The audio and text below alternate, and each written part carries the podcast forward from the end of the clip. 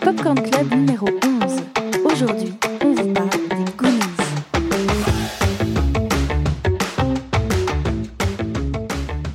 Bonjour Caroline Poisson. Bonjour Vincent Tozzini. Et pour parler des Goonies aujourd'hui, on a invité Katia, Katia Lanero. Salut Katia, tu es autrice hein, pour rappel, euh, également euh, script doctor. Et on reçoit euh, bah, à nouveau un, un habitué, hein, Christophe Cortout. Christophe Cortout, ancien journaliste, auteur, slash euh, plein d'autres choses. Ouais, je On je m'arrête Tellement d'autres choses. Tellement d'autres choses. Tellement choses. de- du genre. On va dire Waouh, ça comme ça. Bonjour à vous. Bonjour. Bonjour. on est trop contents. Les Goonies, réalisé par Richard Donner et sorti en 1985, c'est l'histoire d'une bande de copains qui, pour sauver leur maison, partent à la recherche du trésor du pirate Willy le Borgne. Mais une famille de vilains, les Fratelli, va leur mettre des bâtons dans les roues. Alors Katia, Christophe, c'est quoi votre première expérience avec les Goonies? Alors déjà, moi, les Goonies, euh, je suis née avec, puisque, comme toi, Caro, je Team crois. 85 Team 85 Meilleure année Meilleure année. Donc moi, j'ai découvert les Goonies, je vais avoir 6-7 ans. Donc le film avait déjà 6 ou 7 ans. Et c'est vraiment un film refuge, comme ça. Je trouve qu'il euh, arrive à euh, transmettre la bande d'amis, euh, euh, l'aventure euh, et évidemment euh, ce fameux euh, fantasme de trouver un trésor euh, de pirate. Donc ça a nourri pas mal mon imaginaire euh, d'envie d'aller chasser des trésors. Évidemment, je ne l'ai jamais fait ou je ne l'ai jamais dit. Mhm. Hmm. Euh, avec l'envie de plonger justement dans tout ce qui était, euh, bon, c'est un peu vieillot, mais le Club des Cinq, enfin, ces romans et ces films de copains. On y est tous un peu passés par le Club des 5. Oui. Ouais, bien sûr. Moi, je t'ai passé par le club des ratés, plutôt, tu vois, comme dans ça. Allez, moi je vous dé- démarre le truc avec une chouette anecdote. Tu l'as vu, au Ou pas tu l'as vu au Allez, donc cinéma 1985, moi j'ai 15 ans. Euh, et en fait, les Goonies, euh, le, le Quick existe déjà. Quick Hamburger Restaurant vient de démarrer aussi, plus ou moins en Belgique. Et ils font une énorme méga promo avec les Goonies pour gagner des places de cinéma. Et donc, comme beaucoup de gamins à l'époque, euh, bah, je me dis, Waouh, les Goonies, euh, Steven Spielberg, tout ça, euh, voilà. On fait le concours et je remporte, évidemment, euh, comme à mon, à mon avis, plein d'enfants à cette époque-là, deux magnifiques places pour aller voir les Goonies. Je sais plus à l'époque si c'était déjà encore toujours au Palace ou au Forum, qui était à l'époque Ah oui. aussi Ouais, toujours ouais, Un, un cinéma. Et sauf que, euh, bah, à cette époque-là, la distribution des films, ce sont des bobines qu'on amène dans les différentes villes euh, pour. euh, Il y a une série de copies de films qui sont faites. C'est plus comme maintenant. C'est pas comme maintenant où c'est entièrement digital. Et les La belle Goonies époque, n'a quoi. jamais été Non. diffusé à Liège. Ce n'est pas Comment vrai. Parce qu'il y avait eu, si, si, je me suis, j'ai essayé de me renseigner. À mon avis, il y a eu un problème de distribution, peu importe. Et les Goonies n'a jamais été diffusé Mais tu- dans un cinéma Mais tu te liégeois. rends compte que Euh, le Quick te doit deux places de cinéma Oui, c'est ça, c'est dingue. hein. Ils me doivent toujours Et deux des places de Goonies, Tu les as cinéma. jamais Ouais, réclamés voilà. c'est pas... Non, j'ai jamais réclamé. Et donc, je crois que j'ai dû le voir, à mon avis, un an ou un an et demi après en, en vidéo, en VHS, au moment de la sortie en vidéo.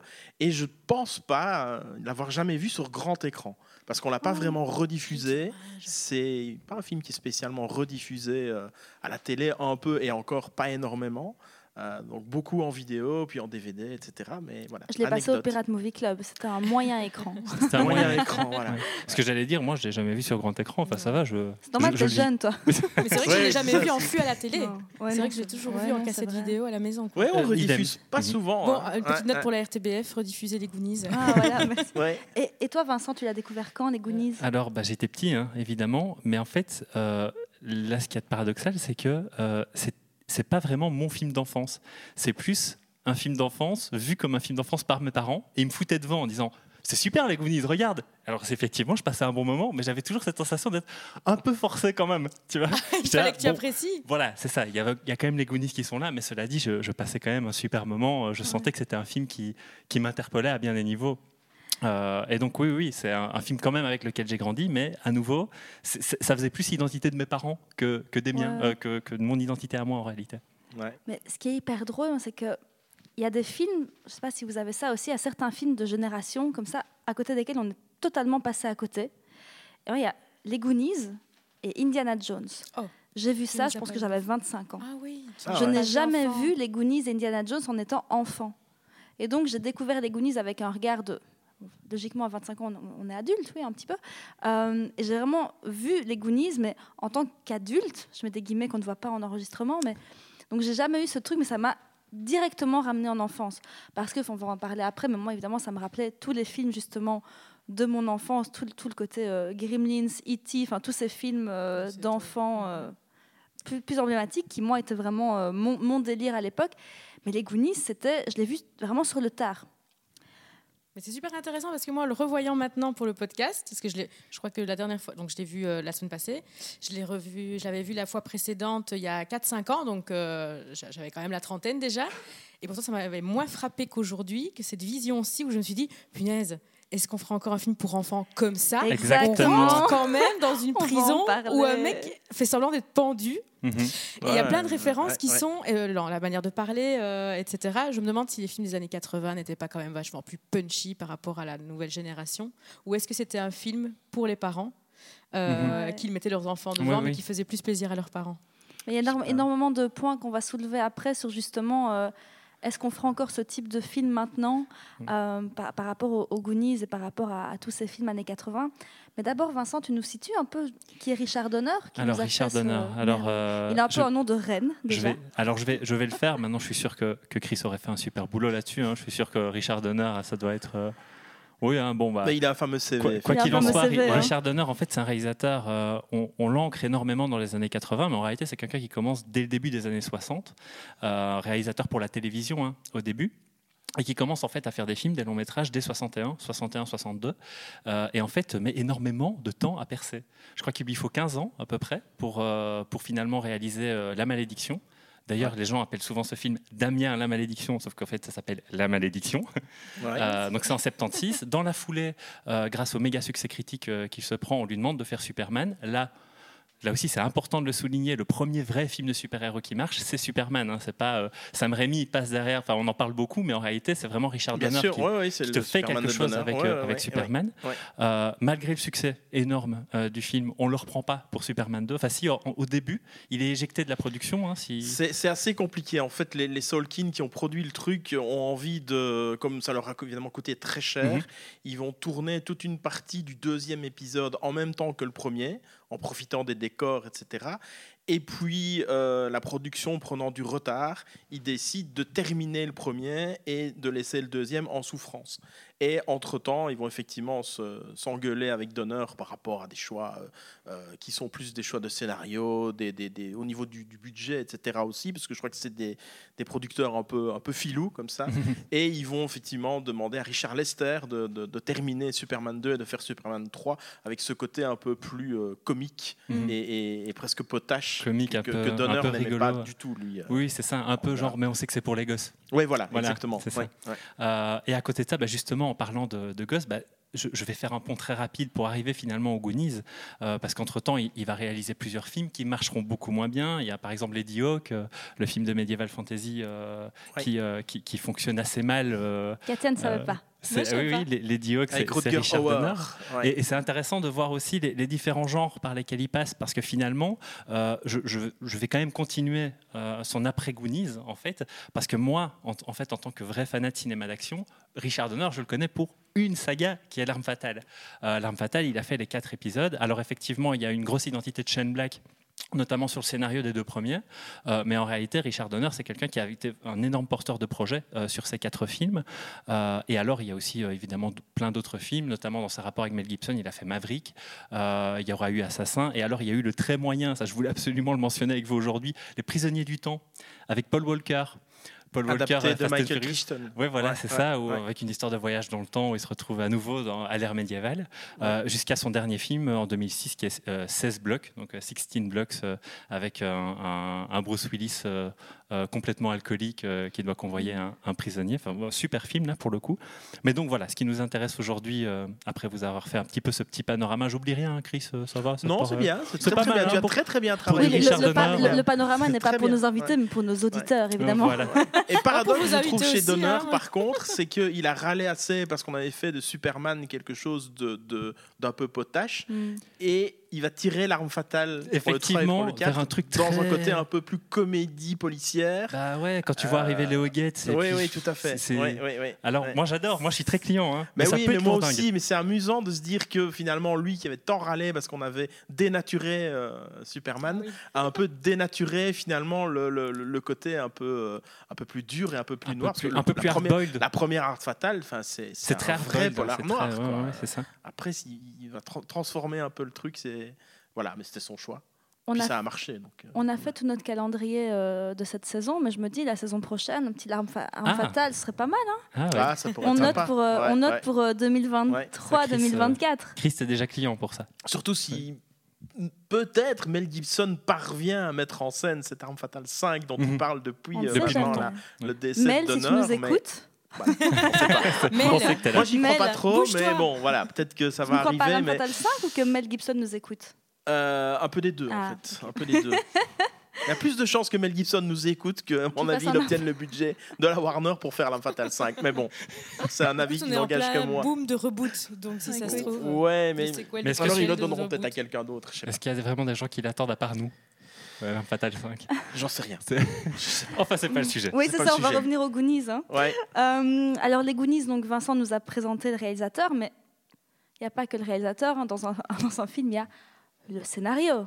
Ah ouais. Et on a des petits, des petits scénaristes pas très connus euh, derrière euh, les Goonies. hein. on a donc euh, Steven Spielberg, on ne sait pas trop qui Inconnu c'est, au bataillon. inconnu. Il a pas Ouais. fait un feu, je Euh, crois. C'est une histoire en fait imaginée au départ par Steven Spielberg et avec qui est-ce qu'il a collaboré avec Chris Columbus. Je, je suis Inconnu au bataillon de- aussi. Inconnu aussi. de ouais, ouais. cinéma. Euh, Ambin avait déjà produit les Gremlins de Chris Columbus, donc on est un peu dans un, un genre de. Enfin, moi, quand je le vois de façon très très euh, utopiste et euh, de loin, je la vois un peu comme, comme notre, notre petite bande d'ici, mais un peu une petite bande de potes à Hollywood, quoi. Tu vois, on, on bosse ensemble, c'est trop cool, mais je pense que je me fais beaucoup de rêves. Euh, mais Chris Columbus, il s'est vraiment inspiré de sa jeunesse dans une ville industrielle de l'Ohio. Au départ, ça devait être tourné dans l'Ohio, euh, les Goonies. Finalement, ça a été filmé à Astoria, dans l'Oregon. Mais ce scénario, Katia, il y a un truc qui m'a perturbé. Tu es notre madame, une madame madame scénario, oui. En plus, je dois dire aux auditeurs que j'ai Toi qui es strip doctor, est-ce que tu peux Moi, nous je expliquer euh, Alors, une, une qui se plante dans ses dates et qui Script oublie ses notes, doctor, c'est quoi ouais. cette rentrée du Popcorn Club?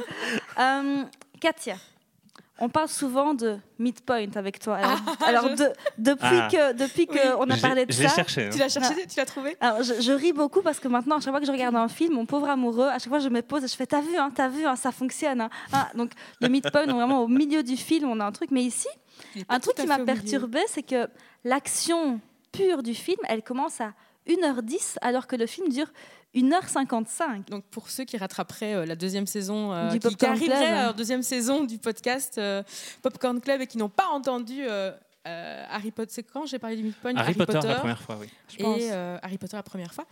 Euh, dans un blockbuster, logiquement, si vous arrêtez votre pointeur sur, euh, je parle du streaming, c'est pas très bien, hein, continuez à aller au cinéma, mais si vous regardez en streaming ou en DVD, vous mettez pause pile à la moitié du film et souvent vous appelez, vous arrivez à un stade de l'histoire qui s'appelle le midpoint, le point du milieu, qui est un point pivot dans l'histoire où les personnages euh, qui pensaient vivre quelque chose pendant toute la première de l'histoire, la première partie de l'histoire, avoir un objectif, se connaître, etc. En fait, au midpoint, découvrent une information ou décident quelque chose qui va prolonger l'histoire dans la deuxième partie Et qui rebat fa- les cartes aussi. qui rebat les cartes absolument pour les faire au final euh, affronter leur pire, euh, leur pire épreuve. Donc, allez, un petit conseil. Euh, regardez des films, arrêtez à la moitié et dites-moi si Et ça voyez si ça marche. Ça marche. Mais sou- souvent, Spoiler alerte, ça marche. hein. souvent ça marche. drôle. Bah oui. Ici, le midpoint, pour moi, il se situe au moment où il se retrouve dans la fontaine. euh, Dans le puits. dans le Ah, mais puits. oui. Bah, bien sûr. Mais il est un petit Oui. peu plus loin Oui, que la pile la moitié. Oui. Parce que je pense qu'il y a des introductions de personnages qui prennent du temps parce qu'il faut installer la choralité. C'est Il ça. faut installer. les- les- Il y a le grand tiroir et puis il y a les petits tiroirs à l'intérieur, comme je dis. Donc le début prend du temps parce qu'on installe. On commence par les fratelli. On installe d'abord l'antagoniste, ce qui est assez intéressant quand même. euh, Oui, c'est particulier, hein. Oui, c'est particulier. hein. Le scénario est assez particulier. Ensuite, les fratelli font leur cavale et c'est intéressant parce qu'on va croiser tous les personnages secondaires et on commence par Andy Oui, qui fait Pendant un la cavale, girl. pendant la cavale dans une situation qui va les caractériser peu ou prou. Je trouve que c'est assez inégal parce que par exemple Bagou, on va le présenter avec son père, le plombier, qui se prend Ouais. euh, du- euh, Oui, de, de l'eau dans la Ça figure. ne caractérise ça, pas. ne dit rien ça sur ne dit lui. rien sur lui, Par effectivement. contre, Choco il est en train de jouer aux jeux vidéo. On voit que c'est un garçon euh, hyper imaginatif et tout ça qui va tout de suite euh, voir les fratelli. Et en fait, c'est euh, Choco. euh, oui, Choco, c'est le pire et le loup en fait. Et Qui n'arrête a pas dire un la vérité. burger, un burger et, Et un et est qui, qui éclate et contre, qui éclate contre la contre Et lui, en Ouais, fait, ouais. c'est- c'est le pauvre gars qui va dire tout au long de l'histoire la vérité, mais personne va l'écouter parce qu'il arrête, il arrête pas depuis euh, toujours. On le connaît comme un gros menteur. Enfin bref, on va caractériser tous les personnages et puis on va entrer dans la famille Walsh euh, en passant par tout de suite euh, Mickey, oui. qui euh, va planter directement le fait qu'il veut pas quitter cette, cette maison et son frère. euh, qui sont quand même, les deux forment une relation absolument géniale tout au long, Mm. de, tout au long euh, du film, pour seulement arriver au problème avec la maison, l'élément déclencheur de la trouvaille de la carte. Donc je me demande si, à partir du moment où il trouve la carte jusqu'à la fin du film, le midpoint n'est pas à sa bonne place au final. Oui, si ça se oui, trouve. oui, oui. Ouais. Oui, oui, c'est ça. mais Maintenant, à c'est- voir aussi qu'il y a, y a un- toute une scène qui rééquilibrerait en partie le film, c'est la fameuse scène de la pieuvre. Je ne sais pas si on en parlera. Oui, on en, ouais, Que hein, oui. à la fin du maintenant. film en disant c'est la, la pire chose, c'est qu'on a eu très peur, c'est avec la pieuvre. Et en fait, elle a été retirée très tardivement par rapport au. au- Et ben à ce au moment-là, montage, je me suis dit, parce qu'elle était parce que mauvaise, Je elle ne était le savais pas qu'il y avait une. Ah, scène ne comme ça qui avait été coupée. Et du coup, je me disais, c'est marrant parce que c'est plutôt Choco qui aurait peut-être inventé quelque chose. Ouais, mais non, donc, c'est une scène qui pas a été filmée. ce- cette ligne de dialogue. euh, non, qui a- je sais qui d'ailleurs pas pourquoi. scène, Est-ce euh, que le- la coupe a tellement été tardive Parce que c'est vrai, euh, on, on la retrouve la scène dans plusieurs versions de DVD et Blu-ray. Ouais. La, la pieuvre, elle est vraiment pourrie, quoi. Vraiment. Elle est vraiment c'est une espèce de- d'animatique très mal foutue, euh, même pas digne de 20 milieux sous les mers Disney des années 50. Donc euh, D'accord. vraiment, c'est pas très bon. Et pour toi, Et cette donc, ils scène-là rééquilibre les choses. Mais à mon avis, ça- en termes de temporalité, etc. Comme quoi, peut-être que le midpoint Enfin, voilà. Ouais, Il ça. existe dans ce film. Oui, c'est la ou scène alors dans le aussi, film. si on la réintègre, on a un film qui dure plus de deux heures. Et, et plus de deux heures à l'époque, c'est Pour c'est un trop film pour long enfants, pour un énorme, pour hein. enfants, un film d'aventure et d'action. Mais Moi, il y a un Euh, truc dans, dans ce film, je trouve que ch- chaque, chaque scène a, a son décor, chaque scène a un peu ses surprises, ses énigmes. C'est un- ça ressemble un peu à un jeu vidéo. Tu vois, tu as l'impression de rentrer dans un jeu vidéo avec les Ouais. Goonies. T'as vraiment chaque scène séparée, puis tu as vraiment cette, t'as l'impression d'avoir un prologue très très long, parce que la découverte de la carte, c'est d'un côté le- l'entrée dans l'action, et d'un côté, t'es pas encore dans l'action avec les personnages. Donc je, je suis vraiment mitigée avec ce, ce midpoint dans, dans ce film. Euh, En fait, la, la découverte aussi de la carte est euh, quand même fortuite. Et puis tout d'un coup, les frères Walsh se rappellent de l'histoire de Willy le Borgne. Il faut la raconter aux autres, comme ça on nous la raconte aussi. Oui, c'est ça. Euh, c'est un petit, il y a des choses un petit peu forcées. Mais comme- ça arrive tard, en fait. Oui, oui, ça, arrive tard. Et puis après, on a encore une toute une. euh, Donc là, l'idée que le, tr- le trésor de Willy le Borgne pourrait racheter la maison, Ouais. mais personne n'y croit. Euh, on laisse Mickey tout seul avec sa carte, qui la Mhm. reprend quand même. Et là, il y a le père de Troy et, Tro- non, et, le, et le notaire qui arrive pour rappeler, pour remettre une couche, genre. euh, L'enjeu, c'est quoi L'enjeu, c'est la maison. Euh, quelque chose qui est aussi un petit peu flottant, c'est le fait que dans cette ville, tout le monde connaisse les Goonies. Oui, Et donc, Oui. c'est une maison connue, mais on voit pas trop. je voulais t'en parler. J'ai Oui. l'impression en fait que, que au, au début du film, Oui. il manque une scène. Oui. Il manque quelque Ouais. chose pour caractériser le fait que On c'est- en a ce marre des groupe, Goonies, voilà. qu'on les connaît, Voilà. que Choco il appelle les flics Oui, et c'est qu'il ça. les Ouais. plus, et qu'à la fin, Ouais. je sais pas si ça vous Avec avez la scène déjà- des Gremlins. Je ne sais pas si vous avez déjà euh, remarqué, mais ça m'a sauté aux oreilles, aux yeux euh, à cette vision-ci. Mais quand la- à la toute fin, quand ils sortent sur la plage, il y a deux rangers qui arrivent Ouais. et ils disent. Punaise, c'est les Goonies. Et l'autre répond appelle l'armée. Ça veut Oui, dire que, est-ce qu'ils Ouais. ont fait Ouais. des conneries par le passé? Oui, Est-ce que ça. ça- leur présence veut dire que c'est la merde? Pourquoi mais- appelle l'armée? C'est Et un des, super deux, un des deux rangers, des et un renforts. des deux rangers, c'est Richard Donner. hein. Ah non, Oui, c'est c'est pas vrai, vrai. Si, si. caméo. Ah ouais, J'avais ouais, lu. ouais, un des deux motards rangers, c'est Richard Donner. Mais ouais, ce qui est hyper paradoxal, Ouais. c'est que ils sont vraiment présentés comme euh, la, la bande de la ville qui fait n'importe quoi avec Choco, qui a- avec l'appel au, au shérif qui lui parle des Gremlins. euh, Oui, c'est-. Choco hein, qui appelle. Ouais. Oui, oui, c'est chaud. Ouais, ouais, ouais. C'est Avec comme la- fois, Laurent, où tu nous as appelé Ouais, en nous parlant de ces petites bêtes qui se Ma- magnifique. multipliaient quand on leur jette de l'eau dessus. Enfin, il y a un super. truc comme ça. Mais à ouais. côté de ça, Mickey Ouais. qui dit il se passe jamais rien dans cette ville, tu te dis mais en fait vous êtes censés être les mecs qui avaient fait les, les pires. euh, Mais il, il, euh, a- j'ai j'ai l'impression que c'est tout de suite déconstruit par son frère qui dit mais t'es sérieux? Et il dit mais non, c'est pas vrai. Oui, euh, c'est ça, il a- partir. Oui, c'est ça. Il a On un aurait peu presque envie d'une euh, série les Goonies en fait. Exa- mais Mais exactement, c'est- ce que j'allais dire. On, on dirait que c'est un, épi- un, un épisode de.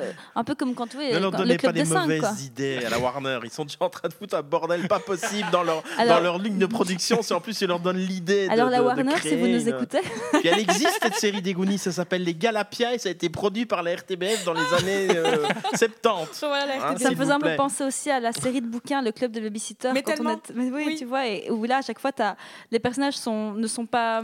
C'est ça. Ils, ils sont là, mais comme si on était censé déjà les connaître tout En de suite. fait, on En a des personnages dans de l'histoire. bouclés C'est ça. sur un long métrage. Voilà. Après, ça marche bien puisqu'on rentre dedans, On rentre a de l'affection dedans. pour tous, euh, et on est vraiment dans une dramaturgie où en fait, tu re- je reviens aux jeux vidéo, où on rentre tard dans l'action, mais le but est clair. Il va y avoir des épreuves, et c'est un film de groupe. Dans les films de groupe de personnages, le groupe n'existe que par la présence de tous ces personnages qui vont apporter à chaque fois une compétence. Si tu retires un personnage, tu retires une compétence au groupe.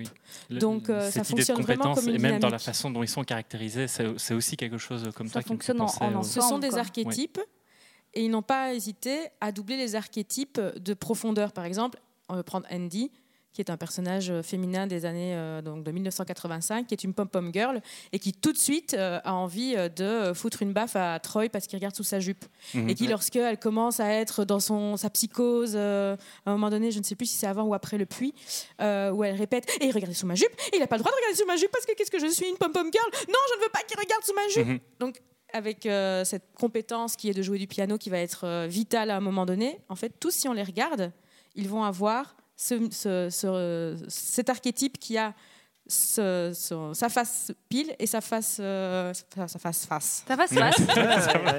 J'ai failli dire sa face fesse, mais euh, voilà, on se Et, finalement, c'est elle, c'est Andy aussi qui, euh, qui, qui dit non, qui refuse de sortir du puits. Qui remet le gilet Qui dans remet cette le scène gilet, magnifique. euh, Oui, sa oui. gilet de, son gilet de pom-pom girl et qui renvoie à Troy, à à Troy sa- c'est- c'est cette idée selon laquelle bah voilà, prends, prends le gilet, euh, Oui, prends les symboles finalement de cette Amérique, moi je reste Et avec c'est les ce qu'il dit. quoi. Et il dit ouais, Goonies. ouais. Tu n'es qu'une Tu n'es qu'une Goonie. Goonie Ouais, ouais, ouais, c'est vrai. Ouais. Mais justement, Vincent, tu voulais un peu nous parler des personnages. Ben, en fait, Comme ça euh, tombe bien. Alors déjà, il y avait, il y avait cette réflexion, comme je te le disais, sur j'ai vraiment cette sensation, donc il manque une scène vraiment au début. Euh, il y a cette idée du- d'une équipe qui a fait les 400 coups et qui est, qui est attachée à un lieu mais que tu ne connais pas. Parce que, et je crois que c'est le problème, tu l'as pointé du doigt, c'est qu'ils sont caractérisés mais séparément. Et ça, je crois que c'est un vrai problème du film en réalité pour me faire m'intégrer au groupe immédiatement. Ça, j'ai toujours, voilà, j'ai toujours eu un problème déjà quand j'étais petit. Là, maintenant, j'arrive à mettre des mots dessus, évidemment, tu vois. Euh, mais alors, il y a aussi euh, autre chose. Mais ça, tu l'as évoqué aussi. Donc, finalement, on me coupe un peu l'herbe sous le pied. Euh, Désolée. il y a, mais non, mais, euh, pas de souci. Il y a cette vision très archétypée à la fois dans les façons de les caractériser, mais aussi presque ancrée dans son époque. Je veux dire, euh, euh, la nana qui devient hystérique parce qu'elle enfin, a peur, etc. Enfin voilà, il y a un côté très, très années 80, très c'est normal. Mais par contre, dans ce qu'elle dit, je trouve que c'est très moderne. Mhm. Ouais. Tu vois, ça, elle, elle perd les, les pédales à ce moment-là, mais ce qu'elle dit, Mhm. je veux pas qu'on regarde sur ma jupe, je ne suis Mhm. pas. euh, Ça, c'est très, euh, c'est très Ah oui, moderne au final. Mhm. Un peu, un peu, ouais, ouais. le- Ouais. c'est- Mais la pom-pom girl, sa meilleure amie qui est un peu moche avec des lunettes. Oui. Euh, Oui. ce genre de Oui, choses. oui, tout à fait. Bon, on se demandait avec Vincent en préparant l'épisode, euh, pour plusieurs points, est-ce qu'on referait ce film ça. comme ça Je- maintenant? Parce que quand on pense à Choco, par exemple, il y a un peu le Ah oui. souffre-douleur. Vois Du début à la fin. Voilà. Alors c'est- lui qui sauve tout le monde. Et puis, on- on- il est laissé seul, et puis il se fait pote avec l'autre. Évidemment, le- Tu vois le- l'espèce de Ouais, comme- d'autre Ouais, tu vois, de, il y a, de il y a Sinoc, un- donc qui est un, un mec déformé euh, mais super costaud. Ouais, Euh, Même de sa bande de, de crétins, il, il- il est, il est mis de côté pour aller avec un presque encore pire que lui. Enfin, c'est très Mais on ne durement pas dit comme qu'ils aiment ça, Choco, mais en fait, au final. Oui, c'est Oui. ça. Tu vois, je, il je manque trouve quelque qu'il chose. est. Euh, euh, on sent qu'il est euh, systématiquement utilisé, par exemple, pour sa maladresse. Sa maladresse sert l'avancement du récit, mais à aucun moment il ne sert émotionnellement les rapports entre les personnages. Euh, il est tout le temps là pour dire ah ben voilà là on a besoin que quelqu'un pète ce truc. Évidemment, il on va fait prendre le le maladroit de l'avant. Voilà. Et il fait le décompte effectivement. Alors le gag fonctionne très bien. Moi je me marre à chaque oui, fois. oui, oui. Mais effectivement, le pauvre Choco. À chaque fois, je me dis pauvre Oui, Choco. Oui, c'est ça. ça. On a beaucoup d'empathie. Moi, c'est mon Et, personnage le- préféré. et le, seul hein. pote qui se fait, euh, c'est Sinoc. Mais il sauve pas Sinoc d'amis en même temps. Il sauve Sinoc. Oui. La- la- L'arche de ces deux personnages est, est très jolie. C'est très joli, surtout à la très fin, beau, où ils se c'est disent c'est qu'ils s'aiment. Mais oui, euh, mais bien et qui sûr. impose à ses parents de repartir avec Sinoc. Mais oui, alors ça, tu vas il demande venir rien. vivre avec nous Et demanderait, tu vas venir vivre avec moi et je vais m'occuper de toi. Ouais, ouais, c'est ça. On va voir avec tes parents. Non, non, mais il y a des belles, euh, comment dire, euh, des belles promesses dans. Parce qu'au final, ça dure combien de temps? Ça dure une heure. 1h55. euh, 1h55. C'est quand même court pour installer tout ça. C'est une belle. Mais effectivement, aujourd'hui, peut-être qu'on traiterait différemment les personnages. Peut-être qu'on garderait certains archétypes, mais pour les détourner un petit peu plus. Mais moi, je Mhm. trouve Ouais. que c'est un film qui a quand même bien vieilli, personnellement. Mais Et- ne me frappez pas. Non, non, non. Non, Non, je il, Non, il a bien vieilli. il a- mais je, je me- je pense qu'il y a aussi énormément de problématiques que maintenant on traite avec le, le filtre du bien-pensant.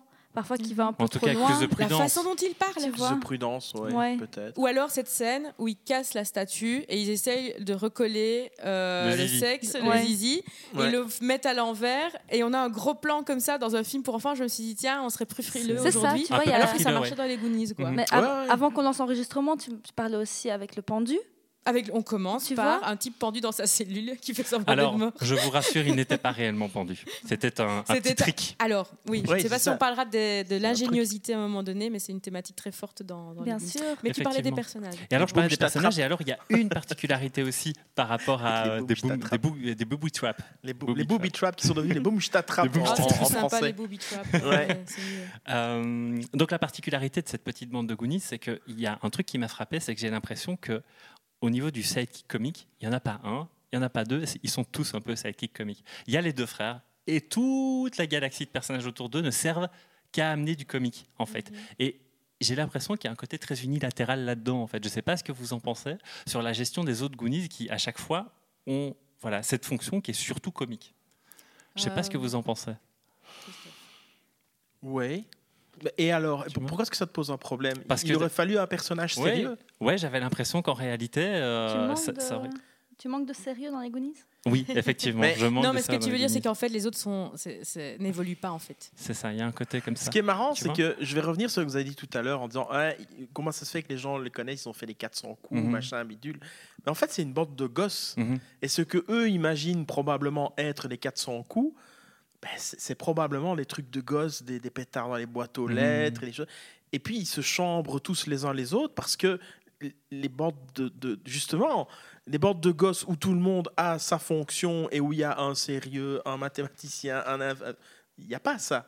Ce que je trouve intéressant, ce, ce, qu'Atia disait tout à l'heure, c'est que ils ont chacun des fonctions, c'est vrai, Mhm. mais ils apportent tous quelque chose, mais en même temps, ils sont très humains parce que par moments, ils sont drôles, par moments, ils ont peur, par moments, ils hésitent.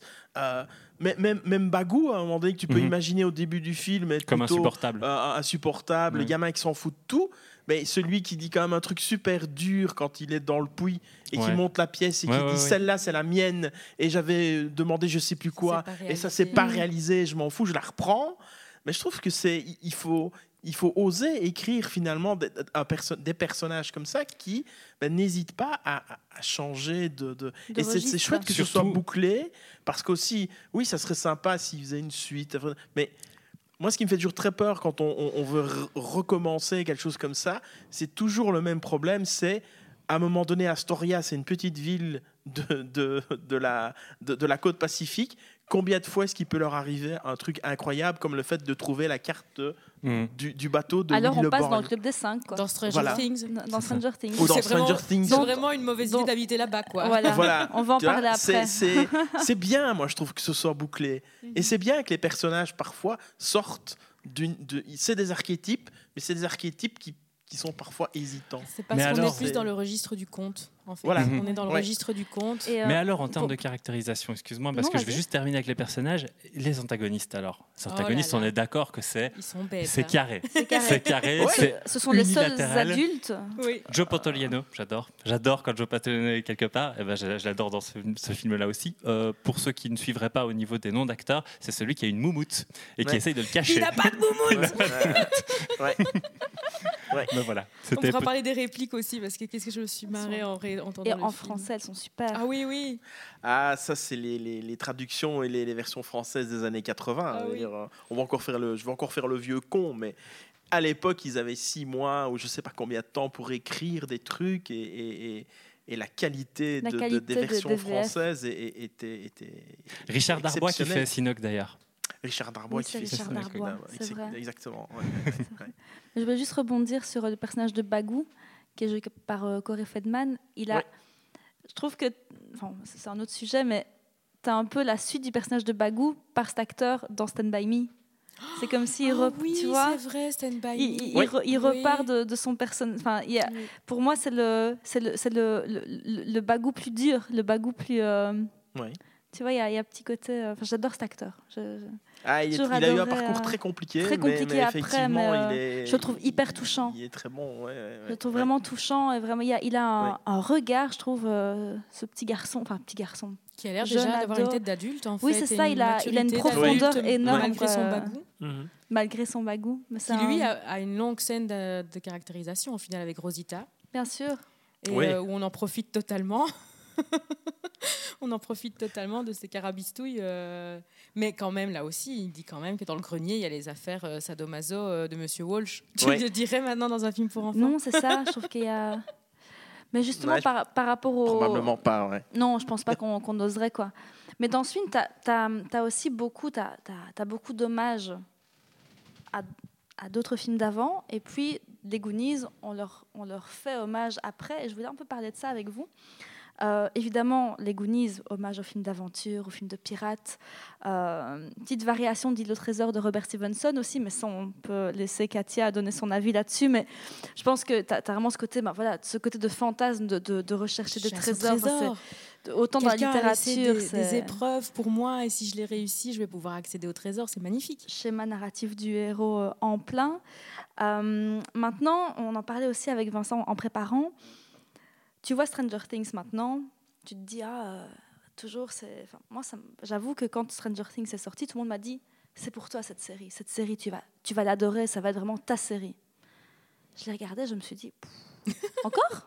Je me suis dit, mais encore ces gamins à vélo, encore. euh, en- enfin, vraiment, je, je, je n'ai pas accroché tout de suite. Après, oui, mais il a fallu un petit temps que, que j'essaie de le regarder avec des yeux de, de- des années 2000. Je- J'arrivais pas en fait à, à, à comprendre ce qui, me, ce qui me perturbait.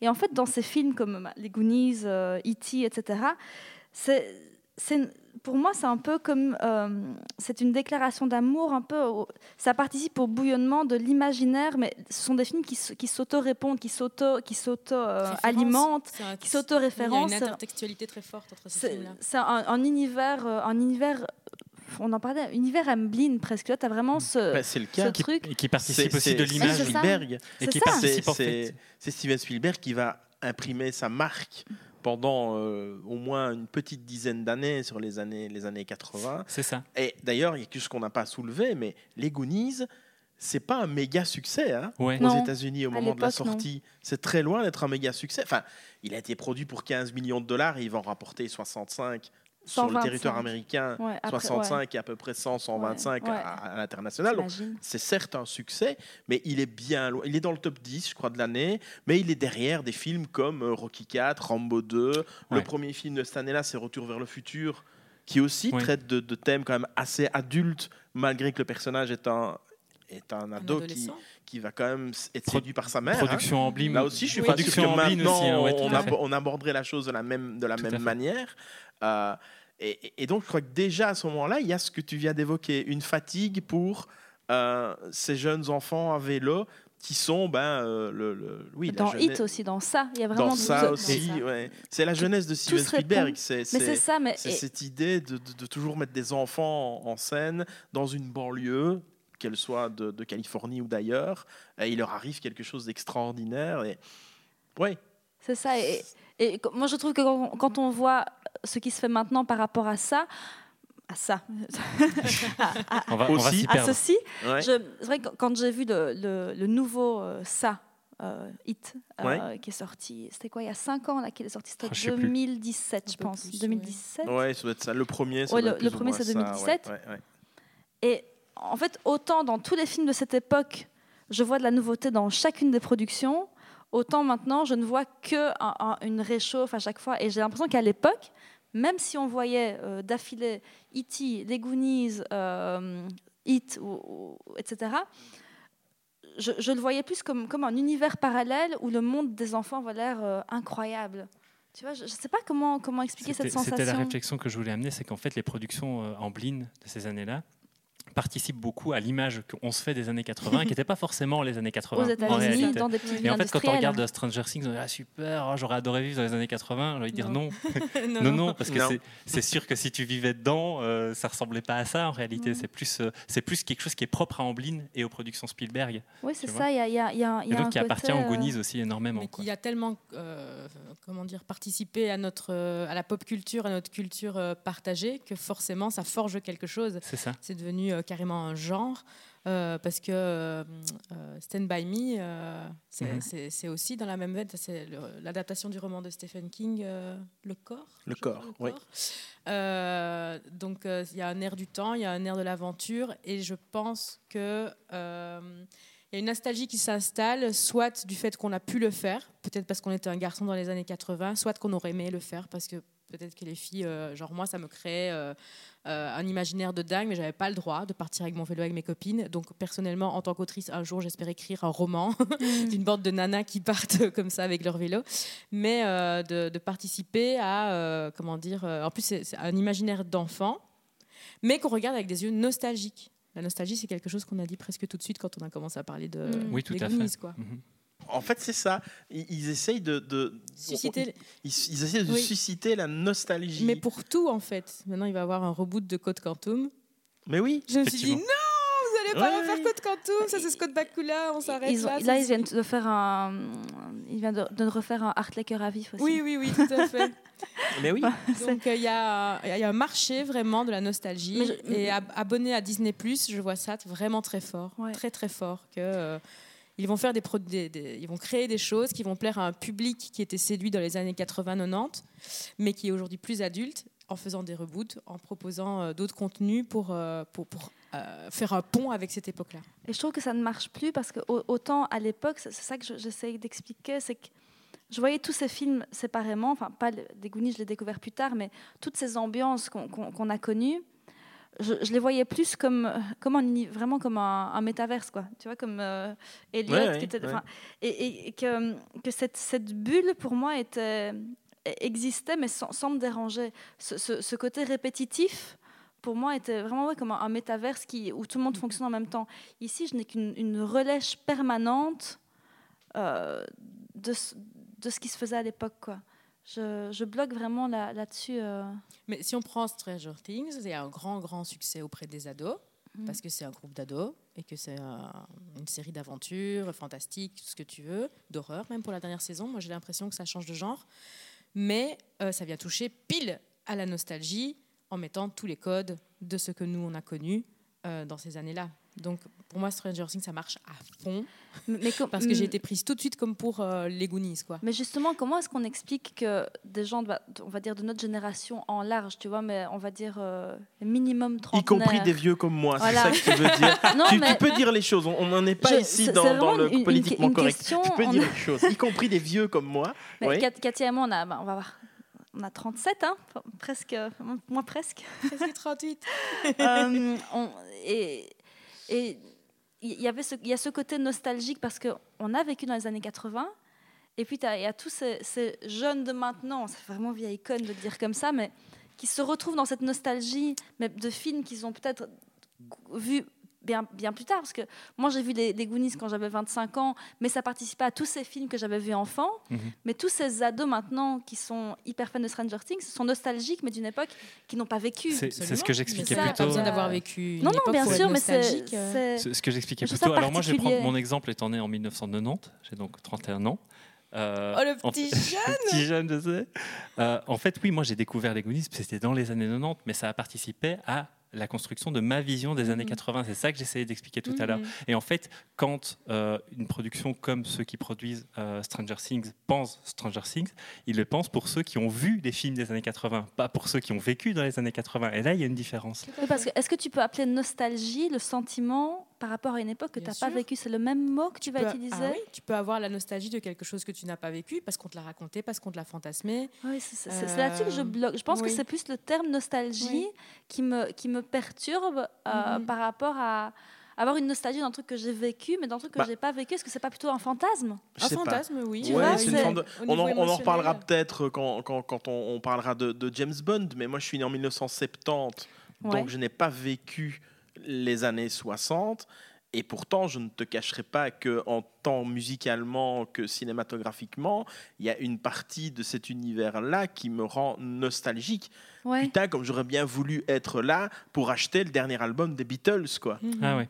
Le Mhm. nouvel album je, crois, des oui, je Beatles. crois que c'est le terme en fait. Je crois que c'est- Et- et- Pour moi, c'est du fantasme. Oui, c'est une forme. Et puis, et puis, il y a rien à faire. Je crois qu'on on a toujours en- envie, en tant qu'être humain. Enfin, c'est pas pour rien que le voyage dans le temps, ça marche à mort Mhm. aussi dans, dans, dans, dans l'imaginaire, parce que pouvoir aller visiter une autre époque, Mhm. voir ce qui se disait, qui, ce qui alors évidemment, elles sont toutes, elles nous sont toutes parvenues avec un un, un- un beau Un petit- filtre, un filtre sûr. souvent rose ou noir. hein. Imaginons, enfin, je sais pas si j'aurais peut-être spécialement envie de vivre à Liège en 1943 sous l'occupation. Ouais, ouais. Je suis pas sûr. Et encore, et encore, si demain on me disait tu pourrais voyager dans le temps et aller voir comment tes grands-parents ont vécu en 43 sans risque, euh, bah, peut-être que je serais quand même Ouais. curieux de voir comment comment ça Sans fonctionnait. créer une brèche dans l'espace-temps, s'il te plaît, ce serait Ouais, Fais gentil. attention. hein. Oui, ça promis. Je, je- je- promis, je ne le ferai pas. Je, je- promis. Mais je crois qu'effectivement, on peut très bien être nostalgique pour quelque chose qu'on n'a pas vécu. Une chose est sûre, c'est que les, je pense que euh, la- la- les les thématiques qui sont déployées dans les Goonies sont intemporelles. C'est oui. l'amitié, c'est euh, l'objectif euh, qu'ils ont est quand même euh, quelque chose auquel on peut se rallier, ne pas perdre. Ben, en fait, c'est- ça parle de ça, les gars. Ne pas perdre l'endroit euh, où on peut être nous-mêmes en groupe, euh, être euh, perdre ses amis, devoir déménager, changer d'école. ça, on l'a tous vécu. Et Au surtout final, se, se sont- méfier des ordures capitalistes. Absolument. attention. Puis se serrer les coudes entre Oui. amis, dans la famille aussi. Mhm. euh, oui, c'est ça que ça cette, défend, c'est qu'on est complémentaires, on est des amis. Ce que n'a pas Ouais. été Willy Le Borgne. Mhm. On n'a pas encore parlé de Willy Oui, Le effectivement. Borgne. encore parlé de Parce que Willy Le. Borgne, à un moment donné, quand il y a ce monologue de Mickey face à lui, il lui dit euh, T'as été le premier Goonie. Mais quand il retrouve son père euh, à la fin euh, sur la plage, il dit Papa, j'ai perdu la fortune, mais euh, la vie de mes amis était plus importante. Ce que n'a pas fait Willy Le Borgne, puisque Willy Le Borgne a préféré s'emmurer dans cette, enfin, rester emmuré dans cette grotte avec son équipage. Et texto, ils le disent dans le film, tuer son équipage de peur qu'on lui vole son trésor. Donc Willy Sauf Le un. Sauf un qui a pu sortir avec y la a quand carte. même bien un qui a dû sortir avec, Avec la carte. carte à un et moment avec- donné. C'est une et question qu'on se pose toujours dans tous Exactement. ces, C'est ce que dans Choco tous a ces demandé. films de, de trésors, etc. Choco, Choco le demande d'ailleurs. Choco le plus intelligent. Qui a Ben oui. raconté la légende et qui a ramené la carte? Ah, Ben oui. bah, apparemment, il y en a un. Et personne ne s'intéresse à ce personnage, alors que peut-être, je dis ça pour un reboot, ça pourrait être intéressant de Oui. savoir qui c'est. Ça pourrait être intéressant. Mais ouais, donc, euh, Willy Le Borgne est celui qui a préféré mourir avec sa richesse seul euh, et dans des conditions atroces, euh, entouré de ses pièces d'or, alors que les Goonies, euh, Mickey a préféré faire sortir ses amis plutôt que de mourir euh, pour garder le trésor. Le type qui a mis 10 ans à creuser tous les tunnels, à installer tous les booms, je t'attrape. à- Il voulait vraiment, arrière, vraiment etc. pas qu'on le trouve. Ouais, quoi. ouais, On voulait vraiment pas. Ouais. Ben oui. Mais ça, c'est toujours quelque chose qui m'a fait toujours sourire, moi, dans, dans ces histoires de chasse au trésor, etc. Les ça pareil avec le Da Vinci Code, c'est pareil avec plein d'autres trucs. C'est Indiana pourquoi on met autant Pourquoi de d'énergie? Pourquoi autant d'énergie, Oui, d'ingéniosité c'est ça. en donnant des, Exactement. mais en donnant des indices pour y arriver peut-être? Oui, c'est ça. Ouais, c'est toujours Le un gars, peu- il sort de la grotte, il brûle la carte, même pas, il fait pas de carte. Ouais, il sort ça, de la grotte et il se barre. Il y a personne qui la trouve. hein. On est il est tranquille. Il, il- il- il sort même de la grotte avec juste un petit sac de pierres précieuses. Après, il va vivre tranquille sur une plage. Il dit jamais à personne de où temps en temps, il va peut-être un petit peu euh, chercher un petit mor- Un petit morceau qui lui manque temps. pour se racheter un Même pas, parce que ça, c'est dangereux. Non. Ouais, tu crois qu'il a assez avec son sac de qu'ils précieuses font tous, effectivement de, De faire de mettre des pièges et de faire une carte. Et donner des indices. Et de mettre des Ne indices. mets que pas d'indices. C'est comme tous Non, ces mais méchants qui prennent une plombe à expliquer, leur, à expliquer leur, Exactement. euh, leur plan. euh, dans la section, le héros dans la les section Ouais, il le ouais. dit très très bien. Il dit Mais tu parles trop, tu parles trop. On va faire un très court métrage avec le gars qui, qui, Qui sort, sort du avec sa bateau carte. du Goonies, Oui. qui garde la carte, puis il fait non, il fait une boulette, il la jette à la un truc, c'est fini. C'est pas une bonne Et idée. il ça. s'en va, c'est pas du tout une bonne idée. Hop, il jette la carte et c'est fini. Mais bon, la chasse au trésor, c'est le prétexte. Ben oui, mais c'est ça, tellement évidemment. chouette. euh, bah des- oui. ouais. Mais c'est vrai que sur cette idée de- d'entrain, d'être fraternité, il y a vraiment une, une relation que je trouve. bah, tu l'as évoqué rapidement hein, au début de, de- de l'émission, c'est le rapport entre Mickey et son frère qui souffle le chaud et le froid souvent. Oui. Euh, mais Cap, quand il y a des moments, quand il y a des moments un peu touchants, il fonctionne, il fonctionne super bien. Simplement, cette scène, euh, juste, je, je évoqué tout à l'heure, quand il y a euh, le père de Troy qui vient apporter les papiers Oui. du notaire. Je pensais à la même scène. Ils Oui. regardent tous les deux euh, la maison en se disant Bon, bah, allez, on rentre. tu vas attraper froid, parce que sa mère lui a dit si jamais il, a- il attrape froid, je te tue. Et il, a- il attrape son frère. Mais il et le il traîne. et il le Oui. traîne. Et, je- et Mickey laisse ses pieds traîner comme ça, et son frère le traîne. Et je trouve que c'est tellement frère, ça. C'est Oui. tellement une Ouais, relation, ouais, ouais. euh, une fratrie, en fait. C'est tellement quelque chose euh, qui, qui, qui est hyper, euh, hy- hyper euh, illustratif de leur relation que c'est génial. Et alors pour les ultra geeks, Ouais. vous imaginez donc quand même que Mickey des Goonies, Oui. donc Sam Yeah, on est l'avait le dit. frère Oui. de Thanos. Ah bon? Bah ouais. Puisque, Ah oui, c'est puisque Thanos. C'est c'est le, c'est Oui, euh, oui, tout à fait. Et de c'est câble. Tout à fait. C'est vrai Ah, qu'on n'a pas, ok. évi- on n'a Ouais. pas Non, trop évoqué c'est- le casting, mais on a- pas du casting, mais c'est de. hein. Parce que dans Deadpool 2, il lui dit eh, Willy Le Borgne. Oui, Alors, tout à fait. Parce il joue pas Willy Le Deadpool 2, Borgne, mais c'est parce que Ouais, évidemment, ouais, a- ça va être beaucoup plus clair ouais, pour les gens ouais. qu'on appelle Willy Le Borgne, mais c'est Oui. assez drôle, quoi. C'est, euh, ça. Le Donc casting, ouais, le casting, voilà, on, on l'a euh, pas trop évoqué, mais en réalité, c'était surtout ces deux-là euh, qu'on voulait évoquer, parce que évidemment, Mickey, donc le, le Ah. personnage principal des Goonies, qui est Sean Astin, bah oui, après, il va se retrouver propulsé sur le devant de la Quel scène avec gamin, le Seigneur quoi. des Anneaux. oh. J'étais trop ouais. amoureuse de lui. Oh hein. là là, Et puis dans. Stranger Things aussi, hein. 25 ans. C'est On, vrai on qu'il le retrouvera dans Et d'ailleurs, Stranger il fait une petite Things. hein. référence à un moment, il dit Ah, qu'est-ce qu'il y a derrière la croix il y, a un, il y a un trésor, ou Ah quelque chose oui, comme ça. Magnifique. une petite remarque euh. Ouais. Deux ou trois Deux ou trois Deux. deux. Deux, deux, parce que dans la. On va pas Saison spoiler, deux. mais. Ouais, ouais, Oui, dans la saison saison 2. Ouais, c'est Et alors, euh, Ouais. et alors Georges Brolin, bah, Georges Brolin euh, qu'on connaît pour euh, des tas de rôles en fait. Euh, Bah, évidemment, bah, Thanos, Thanos, euh, Cable, déjà. euh, Cable, il, il a été aussi. euh, L'amant de Phoebe dans Friends. Tout à fait. Mais c'est un Men in Black aussi. Men in Black Black. 3, et il, il joue le rôle. euh, tout à fait. George Brolin. ouais, ouais, C'était joue- George Brolin. C'est George Brolin, ouais, il joue à peu près dans. Ouais, il joue dans plein de trucs. hein. Il est, c'est un très très bon acteur. Son père aussi était un excellent acteur, James Brolin, euh, dans les années 70 et 80. Et donc, on n'a pas dit qu'il joue le grand frère de Mickey. Donc, et il joue le grand frère de. Mickey. Ouais, effectivement. Mais il y a le ouais. personnage de, de Data aussi, qui est donc 2001 dans Ah oui, Indiana. Jones C'est une ouais, gueule ouais. des années 80. Il lui fait une Ah gueule d'enfant euh, des années 80, vraiment au niveau de ce cinéma-là, parce qu'il a joué euh, le sidekick de Indiana Jones dans Le Temple Maudit, l'excellent Temple Maudit. Excellent. Ouais. Et Enfin, puis il a plus ou moins arrêté. euh, il a fait, il a fait beaucoup de, il a travaillé beaucoup en arts martiaux. Il a travaillé pour Jet Li entre autres, etc. Et il vient de recommencer le cinéma.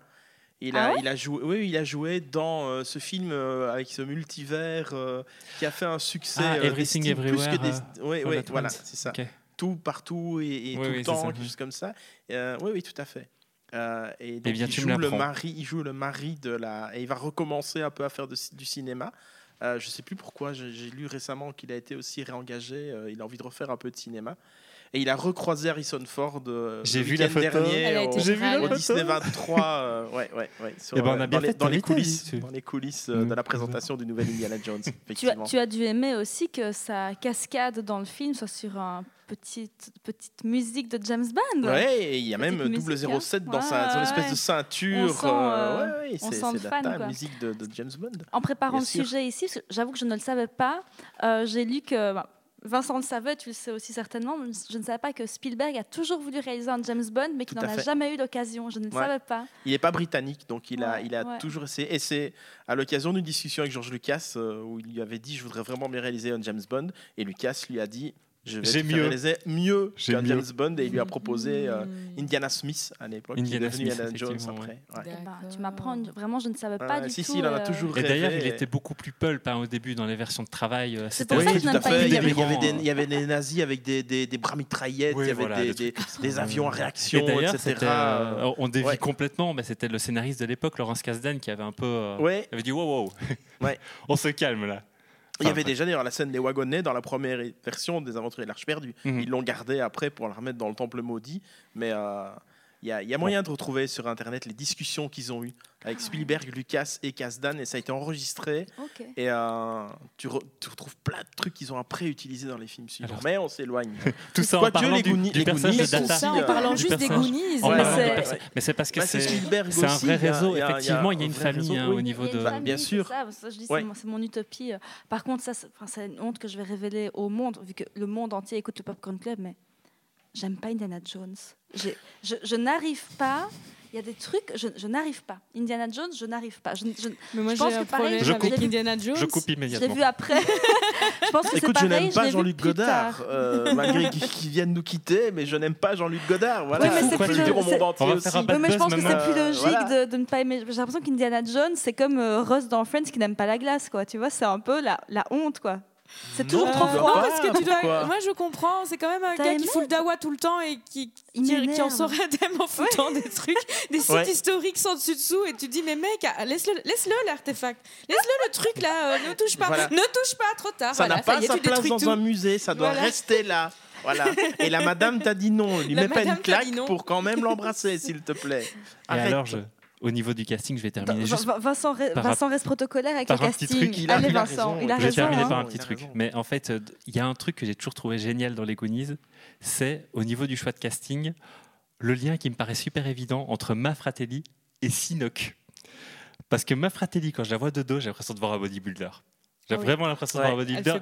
Et j'imagine vraiment que oui, il y a un lien. Il y a quelque chose qui peut Ouais, fonctionner. Sinoc, quoi. c'était un joueur de foot américain. hein. Le Ah gars ouais, qui joue le rôle, c'était un, un joueur de foot américain qui est décédé pas, pas longtemps après la, la- la fin du film. Il est, il est mort relativement jeune, euh, ce, ce- ce- ce- ce monsieur. Euh, mais effectivement, c'est un ancien joueur de, de- de foot américain. Bah, ça se voit. hein. Ça, il a un côté. euh, Ah, il, il il est est massif, immense. quoi. Il Il est est énorme. massif. hein. Ouais, ouais, ouais. Ouais, Et le maquillage en plus fait, fait que sa, sa tête Ouais. en pain de sucre là comme ça, ça Mhm. l'allonge encore pain de plus. sucre, c'est beau. Oui, c'est ça, c'est un, c'est un Ouais. pain de sucre. hein. C'est voilà. Parce qu'au final, c'est quand même Choco et Sino qui sauvent tout. hein. Bien sûr. Effectivement. Ah ouais, bien sûr. Ouais. Avec Et, son euh, beau t-shirt Superman, Oui. Avec le thème de. Superman. avec le petit évidemment. thème de Superman, évidemment, clin d'œil à Richard Donner. euh, Magnifique ouais, ouais. sourire. euh. Ouais. Mais Anne Ramsey, c'est la, la seule adulte qui a eu un, un prix pour, euh, pour ce film. Ouais. Et dans les enfants, c'est Sean euh, Astin qui a eu un, un prix. Euh, les autres sont passés complètement à Voilà, côté. Ce sont les deux qui ont été euh, bah, récompensés officiellement pour, euh, pour les Goonies. Je pense qu'on a fait le tour euh, du sujet pour une fois qu'on ne s'est pas lancé dans un épisode qui reprend euh, 10 films. Non, pas du tout. Euh, Mais c'est ça qui est chouette, je trouve. C'est- C'est c'est sympa. oui, c'est- c'est- c'est- On est décontracté, on, C'est- c'est on moins a dur à largement préparer, le temps quoi. d'aborder la chose. Et alors, on, l'a avec pas une précisé. véritable professionnelle script doctor en plus euh, Docteur. qui Mais j'envisage, euh, Sans notes.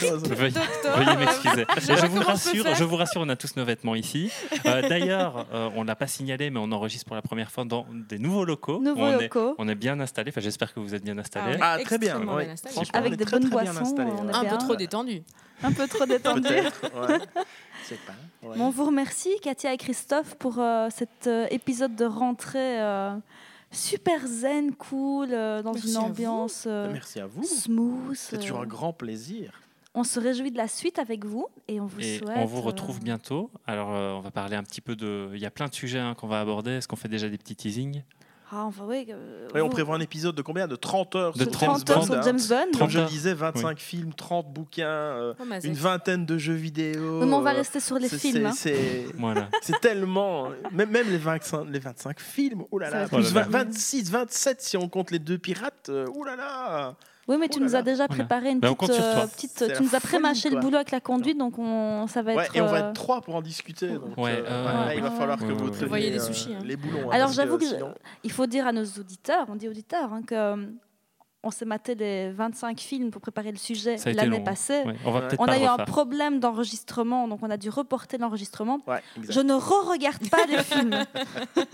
Mes préférés, moi, je vais regarder, je vais revoir mes Oui, préférés. mais pas, pas tous. Voilà. Non. Pas- pas- non, ouais. non, Est-ce que tu nous teases de ton préféré ou pas Ou Je... tu préfères pas Je. De ton James. De, de Allez, ton, on fait un tease. On de fait ton un tease. acteur Ton James ou de Bond ton, préféré. ou de ton euh, film. ton film Vous pouvez faire un, un teaser pour votre, pour votre Alors, prochain je- numéro. Allez, allez, pour les Sean Connery, j'aime bien euh, Bon baiser de, de Russie. Ouais. Celui-là, il est, il est pas mal. Et j'aime bien Live, Live and Let Die. Et mais sinon, j'adore vraiment les plus récents, ceux de Pierce Brosnan et ceux de et ceux de, de l'autre là, l'autre bœuf, j'ai oublié. Daniel Craig. Daniel Craig. Caroline. Moi, c'est euh, plutôt en, en termes d'acteur. C'est Daniel Craig. Je trouve qu'il est hyper bandant dans James Bond, mais c'est pas James Bond. Non, c'est pas James Bond, C'est c'est pas Jason James Bond. Bourne. Oui, c'est c'est ça. Et Katia? C'est Jason Bourne. Oh non, non, non, non, pas à moi. Non, toi, tu n'es pas très, Elle n'est tu n'es pas pas très bon. Allez, je, reste, je reste juste sur Pierce Brosnan et ce début de film dans un avion, c'est ça Où il court plus vite que l'avion, où Je il pense tombe qu'il y en a plus vite que l'avion plusieurs. Euh, oui, c'est dans GoldenEye, effectivement. Dans la Bah, scène d'ouverture de GoldenEye, il se jette dans le vide et il rattrape Il l'avion. rattrape l'avion. Voilà. Ça, c'est- une scène qui m'a Ouais, ouais. marqué, mais sinon, j'avoue que j'ai pas vu. beaucoup de Annonçant par là même l'entièreté presque de la série des Fast and Furious où tout le monde se fout de, de- de la gravité et de la réalité physique du Et monde. Katia, tu vas être là pour. euh, Cette année, tu ne viens Moi, plus je crois que c'était la seule fois. Ah, cette parce année, que j'étais tentée par Alien, mais il fallait revoir tout. Euh, et c'était. Si tu veux, c'est fin d'année scolaire, hein, donc t'as le temps. il y a encore Je moyen, pense qu'Alien, on que enregistre au printemps. Donc si tu veux tout regarder, temps de il n'y en a Alien, pas tant que nous, ça. on est, on enregistre en mai. tu peux regarder. Alien contre Predator, les deux, tu peux les regarder en accéléré. De toute façon, il n'y a rien à Par voir. contre, se passe rien. Predator, là, j'ai vu près. Ah, ça, c'était très oh, bon. hein. punaise, ça m'a ouais. une claque d'une simplicité Ah, extraordinairement humaine et euh, c'était génial. Quoi. Ouais, c'était très bon. Ouais. On Bon. dévie complètement. Oui, on dévie complètement, mais c'est Oh, pas grave. Je ferai des petits moments bonus. Oui, Vous parce que devriez là, en fait, des on a oublié moments les bonus. auditeurs. Là, C'est entre nous. Quelques on instants, nous, on parle d'autre chose de cinéma, quand même. euh, juste Restez avec nous. le petit teasing, petit teasing, on va juste fortement continuer dans les années 80 sur cette saison. J'en Oui, dis pas plus. oui, on est, Voilà. on reste euh, Il y a pas mal de un sujets. brin nostalgique. Un brin Un brin nostalgique. Euh, Ou bah, en plein écoutez, fantasme. Ou C'est l'un ou l'autre. Moi, j'étais là Merci. dans les années 80. Merci Katia, merci Christophe. Merci à Et, vous. euh, à très vite. à très vite.